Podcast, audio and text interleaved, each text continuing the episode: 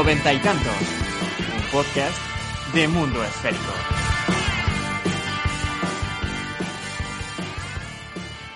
Hola, ¿qué tal? Bienvenidos a Noventa y Tantos, tus 15 minutos de cultura futbolística. Soy Lucas Méndez y hoy venimos a presentar episodio doceavo. Décimo segunda. Pero tú, Lucas, además de iletrado, eres mala persona. Pero, eh, pero vamos a ver, ¿tú quién eres? Yo ni siquiera te presenté. David Ferreiro, ¿qué tal? Bienvenido a Noventa y Tantos. ¿Qué tal, ¿Qué tal, Lucas? Menos No sé mal que hay es el alguien que que, está ahí, respeta los modales, ¿eh? Digo yo, ¿qué tal, Carlos? ¿Qué tal? Muy bien. Aquí 11 episodios esperando para este momento Para fantástico. Y lo hemos tenido que grabar dos veces, pero ha valido la Pero pena. ha, ha- ha salido, ha salido. Ha valido salido, la pena. De todo lo que se ha hablado relacionado con Madrid en los últimos meses, probablemente esto haya sido el contenido más top. Sí, sí, de más calidad por lo menos. Bueno, de más calidad a la espera del episodio que se viene porque que hoy venimos con un episodio bastante bueno. En la semana que, que- que acabamos de tener con Champions venimos a hablar de primero del City antes del dinero antes del dinero catarí, ¿no? Antes de eh, Sí, un sí, ídolo sí. de los de verdad Y- del City, un Citizen. Y de- del, del mejor coleguita de Best, que, que a lo mejor es menos mediático precisamente porque ese City tenía menos fama, pero que bueno, créeme que, que daba el nivel. Ojo las fiestas que se montaban ahí, ¿eh? Eh, se montaban sí. buenas fiestas entre los dos por la Manchester Nocturna. Y también venimos a hablar en unas charlas de un equipo que, que está cumpliendo un papelón este año en la Bundesliga. Un equipo bastante humilde de una ciudad importante como es Berlín.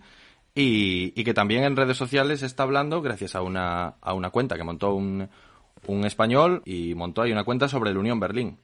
Sí, un proyecto muy guay y de un equipo, sobre todo un club, lo que decías, opuesto totalmente a lo que es hoy en día el City, un poco un, un recuerdo de ese fútbol de antes, una reivindicación del fútbol más popular, un club de barrio y una buena charleta con él. Y cerramos también con una figura patria, esta sí, ahora no nos vamos ni a Inglaterra ni a tal, nos vamos un poquito cerca del Tartiere y hablamos con Sergio Cortina, que nos va a contar una de sus mejores anécdotas relacionadas con el balón. Sí, sí, la verdad el episodio viene muy grada de pie, ¿no? Cerveza en la mano y, y cánticos hasta el final del partido. Entonces, nada, ya no tenéis ninguna broma más para hacer, ¿no? Podemos, Nada, nada, estamos vaciados ya. podemos ir presentando duodécimo episodio de noventa y tantos.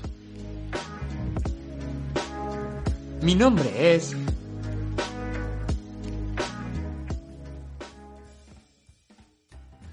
Mike Summerby es un exjugador nacido en Preston en 1942 al que su condición de narigudo y su oficio de extremo le marcaron la vida. Y la noche, claro, como a casi todos los genios. Mike Summerby debutó como profesional en 1959 en el Swindon United, club en el que celebraría 38 goles en 200 partidos. Seis años más tarde, con apenas 22, le llegó la oportunidad de su vida. Joe Mercer, recién aterrizado en el banquillo de Main Road, acababa de pagar 35.000 libras por su traspaso al Manchester City. Summerby fue actor protagonista en el primer gran ciclo ganador de los Citizen, el trienio de 1967 a 1970, periodo en el que levantaron una liga, una Copa de la Liga y una Recopa de Europa. Curiosamente, Summerby no participó en la final del hasta ahora único entorchado continental de los Sky Blue. Fue uno de los pocos encuentros que se perdió en aquella época, pues conformaba junto a Francis Lee y Colin Bell el tridente estelar del equipo.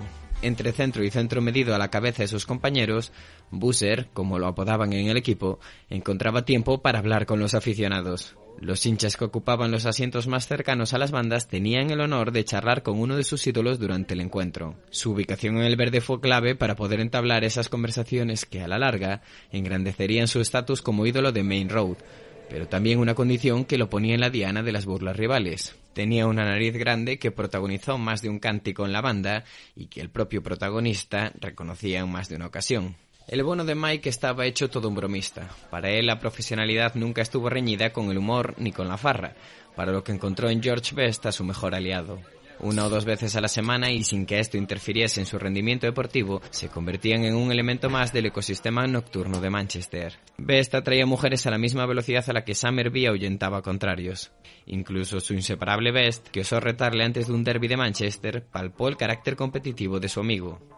Siempre comentaba que su idea era correr hacia él y hacerle un caño para que Best pareciera estúpido. Best le contestó, si haces eso, tendré que patearte y no saldrás esta noche. Así que ni tan siquiera se molestó. Mike disputó 400 partidos, fue mundialista con Inglaterra en México 70 y nunca escatimó esfuerzos por hacerse notar. A la afición del Everton, una de las que más se burlaba de su napia, la sorprendió saltando al césped de Goodison Park con una nariz de plástico. Desde el 79, año en el que colgó las botas, Summerby solo se volvió a vestir de corto para el rodaje de Evasión o Victoria. Hoy ejerce de embajador del Manchester City. Lejos quedan la línea de cal, los títulos y las fiestas. Cerca, aunque cada vez menos, dos de los mayores insabores de su vida, un cáncer de próstata y la marcha de su inseparable Best. Al primero lo derrotó y del segundo no se separó ni el día de su entierro, cuando portó su féretro. Tras la muerte de su mejor amigo, Mike hizo público un triste presagio de su mujer, Tina, que siempre le dijo que era imposible imaginar a George siendo un anciano, y al final resultó que tenía razón. Charlas. Hoy charlamos con Alberto Doblaré, que es un zaragozano hincha del Unión Berlín desde que vivió en, en la ciudad alemana por trabajo creó el Twitter arroba fcunión barra baja es, que es la primera cuenta del Unión Berlín en castellano, y a raíz de eso también un podcast acerca de, del club germano, Unión de Hierro. ¿Qué tal, Alberto? Hola, buenas chicos. Muchas gracias por la invitación y, con, muchas ganas de hablar con vosotros. Imagino que, que, hoy vendrás contento a esta charla porque la temporada del equipo está siendo increíble, o sea, prácticamente increíble, ¿no? Confirmada la permanencia en el Allianz Arena, nada menos y todavía peleando por el sueño de Europa, ¿no? Un poco cuáles son las sensaciones para un club tan humilde y que está haciendo un temporadón. Sí, pues sobre todo, como decías, lo más importante era obtener la permanencia cuanto antes. Se ha conseguido con varias jornadas de antelación y ahora, bueno, aunque el calendario hasta el final es bastante complicado, pues hay que seguir soñando y, hombre, la, la, Conference League o incluso la Europa League sería el colofón a una temporada espectacular en la que desde el principio han demostrado que, que iban, entre comillas, sobrados para, para mantenerse, que era el, el, objetivo principal. Si se llega a Europa, que de momento suena a sueño un poquito aún, sí, eh, sí. sería un poco más difícil mantener esa perspectiva que tiene la masa social de un club más local, con afición local, porque hay un poco también como de rechazo, ¿no? A, sí. A que se expanda demasiado el club. Yo creo que incluso entrando en Europa el club va a seguir creciendo pasito a pasito y sin perder su identidad. De hecho, al subir a Bundesliga ya lleva dos temporadas y, así ha sido, sin hacer locuras en lo económico. Hay jugadores que ven a la Unión como un trampolín. También es una ciudad muy atractiva, una afición increíble con estos jugadores que vienen cedidos o, acabando contrato, pues se puede ir haciendo un bloque bastante competitivo. Eh, pero sí que yo lo he dicho varias veces que meterse en Europa puede ser complicado porque no es un equipo que tenga los recursos para competir en tres competiciones y puede ser un regalo envenenado. Claro, y hablas un poco de, de esa humildad. Al final, eh, el equipo ahora en 2021 sigue reflejando, y eso lo cuentas bien, eh, que refleja muy bien esa geopolítica también tan presente en la historia de Berlín, ¿no? Que es un club con un presupuesto muy bajo, enfrentado con un modelo de club diametralmente opuesto como es el Hertha. Un poco, mm. no sé cómo, cómo se vive esto dentro de la ciudad, tú que viviste allí para mí es un reflejo de, de, la situación actual de Berlín trasladada al fútbol. Porque Berlín ahora mismo está en esa dicotomía de mantenerse entre lo tradicional, tiene unas zonas muy alternativas, bohemias, y por otro lado no para de crecer el, tema inmobiliario y da la sensación de que Hertha y Unión representan estas dos visiones de, de la capital alemana y al menos este año la, la romántica, por llamarlo de alguna manera, en lo deportivo ha triunfado y a muchos les gustaría que, que en lo social y, y, en la ciudad también se mantuviera un poco esta esencia de la ciudad que poco a poco se va perdiendo. Lo has contado en otras ocasiones, ¿no? Que tu pasión por el Unión viene precisamente por eso, por haber vivido en Berlín, por haber estado allí. ¿Cómo recuerdas el sí. primer partido en las gradas del, del Foster y cómo fue aquel día? Fue un poco inesperado porque yo sabía que el club existía, pero poco más, y un día un compañero de trabajo me dijo de ir a verlos y jugaban contra el San Pauli, así que yo en ese momento casi iba más ilusionado por ver a la afición visitante, porque era un equipo que conocía más, pero al llegar allí, lo que es todo la previa, cruzar el, bosque y un estadio antiguo, pero con ese ambiente tan increíble, la verdad es que me impactó y, siempre cuento que en el descanso suena una canción de escape y ya digo, pero, pero ¿qué es esto? Era, era, un ambiente increíble, todo el mundo de pie, bebiendo cerveza. Me impactó porque mi experiencia, en, bueno, tanto en España como en Berlín en el Olympia Stadium era muchísimo más fría y, y pensé, este es el, el fútbol que de verdad me gusta el club eh, hace muchas iniciativas sociales, ¿no? En nosotros en mundosférico.com contamos la iniciativa de los villancicos, de ese hermanamiento navideño, unas fechas tan señaladas, también que se juntaron para ver los partidos del Mundial en unos sofás, que lo hacen su estadio acogedor, digamos, ¿no? Para todo el mundo. Sí, totalmente. A ver, hay algunas que son más mediáticas, como las que comentabas, pero por ejemplo, cada cierto tiempo los socios quedan con los jugadores para hablar con ellos y que les cuenten pues sus experiencias y demás. Nada más ascender a Bundesliga eh, consiguieron un patrocinador que quizás no era el que más le encajaba a la gente porque era de un tema inmobiliario que ya he comentado antes que en Berlín eh, es algo un poco polémico y los socios fueron a hablar con el dirigente de esta empresa para que les comentara sus proyectos, no solo en lo deportivo, sino como inmobiliaria, para ver si ellos se sentían un poco identificados. Hay una liga social eh, de socios de la Unión, se hace una competición de regatas anual donde van también los jugadores. Entonces creo que fomentan mucho esta relación para que entre los jugadores y, la afición sea prácticamente una familia. Cuando están nombrando el, el once inicial, a cada jugador le dicen Dios del fútbol, fútbol God gritando. Y eso es algo que yo no había visto en ningún otro sitio. Se involucran mucho, además, ¿verdad? Los jugadores se sienten realmente parte de, de aquello. Sí, sobre todo tiene una relación muy especial con el barrio de Köpenick y como comentabas tú antes, les da un poco de miedo que el, club crezca demasiado y pasase algo mainstream.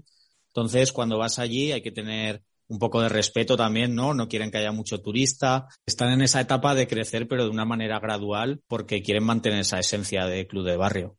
Y ves a tu vuelta a España cuando montas ¿no? la, eh, la, cuenta de Twitter, ¿era un poco por seguirlo desde la distancia al volver de Alemania lo que sí que me había enganchado bastante era la Bundesliga. Yo al equipo que más seguía era el Borussia Dortmund, pero llevaba tiempo con la idea de, crearme una cuenta, pero decía, si la hago muy general, tengo que estar al día de muchas ligas y no lo veía. Cuando vi que el Unión tenía la opción de ascender, pues desde un par de jornadas antes ya estuve bastante pendiente y de hecho creé la cuenta y dije, solo voy a activarla, por decirlo así, a escribir si ascienden estuve, vamos, viviendo los dos partidos de, la promoción como un hincha más y, nada más lograr el ascenso. Subí el primer tweet. En ese momento, a ver, yo tenía simpatía por el club, pero cuando ya empecé a buscar contenido, rebusqué en su historia y la verdad es que ha sido algo progresivo. Ahora mismo sí que me considero muy del Unión, veo todos los partidos, pero ha sido algo progresivo. Cuando he ido profundizando, pues me ha ido gustando más y más. Yo también quería preguntarte por, por el podcast que surge, mm. ¿no? lleváis, lleváis, unos meses ya publicando con, con Julio, sí. ¿no? Que también es hincha sí. del, del, Unión. ¿Cómo surge la idea de hacer un podcast? ¿Cómo ha sido la acogida también, no? Ha, ha, ido, ha ido creciendo también. Sí, al principio cuando seguía los partidos intentaba buscar gente o que estaba en el estadio, que subía vídeos, fotos y Julio empezó a compartirme vídeos porque él vive en Ámsterdam pero iba mucho a verlos y comenzamos así una relación por Twitter y cuando fui al estadio el pasado febrero quedamos allí, eh, hicimos la previa juntos, estuvimos pues todo el partido y hicimos muy buenas migas. Entonces al volver él me comentó que, que tenía una plataforma de podcast y eso, y dije, pues mira, entre que yo puedo traer a personas más o menos el contenido y tú haces la parte de, de edición y, y, demás, podemos hacerlo juntos.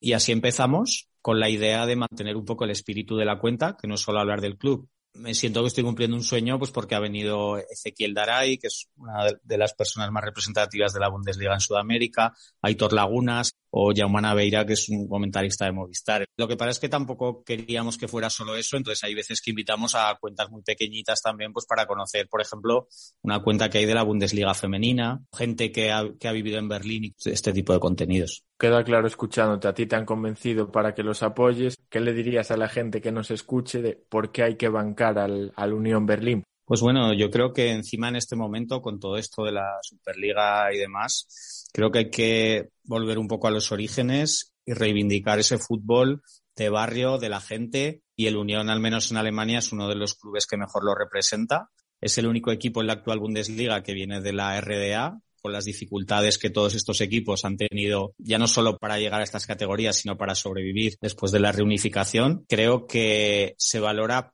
poco, lo que significa que un equipo de la antigua RDA, solo con la fuerza de su afición, haya conseguido no solo llegar a Bundesliga, sino mantenerse dos años y encima este año estar peleando con clubes como el Gladbach, el Stuttgart o el Bayer Leverkusen.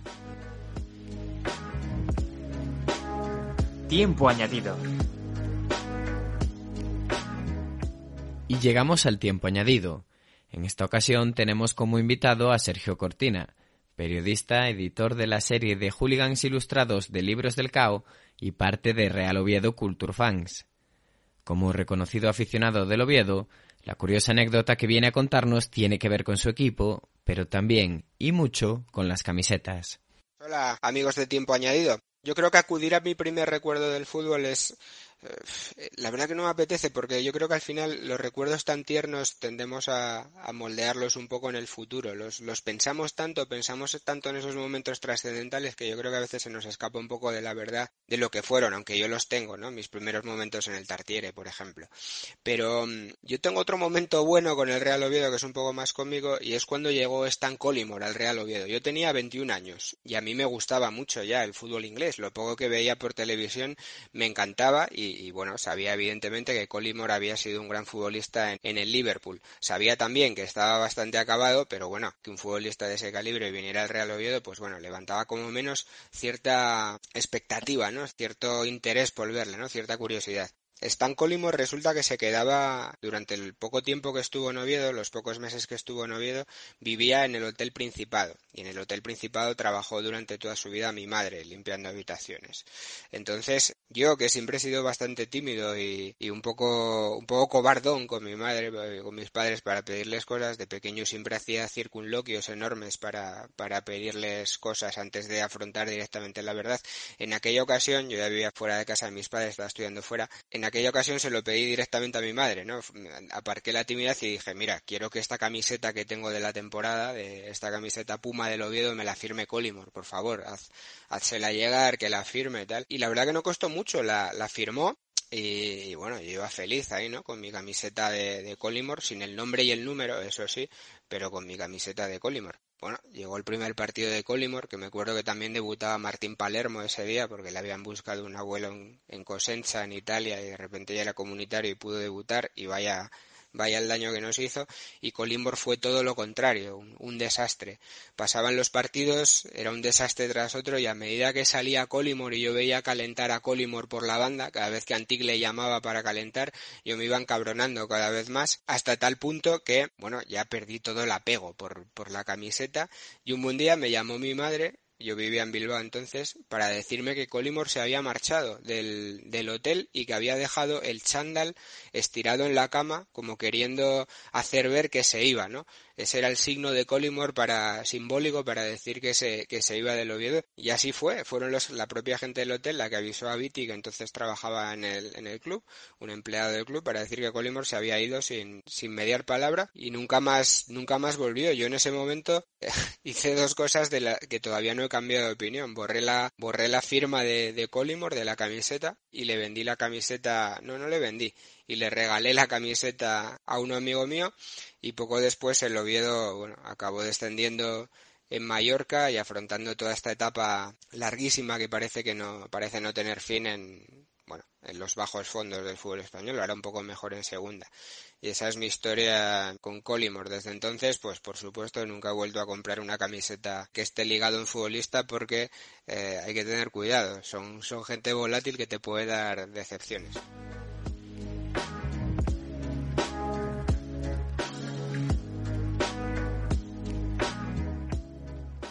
Y hasta aquí el último episodio de noventa y tantos, tus 15 minutos de cultura futbolística. Dejad un buen like y compartirlo si os ha gustado para más contenido de calidad.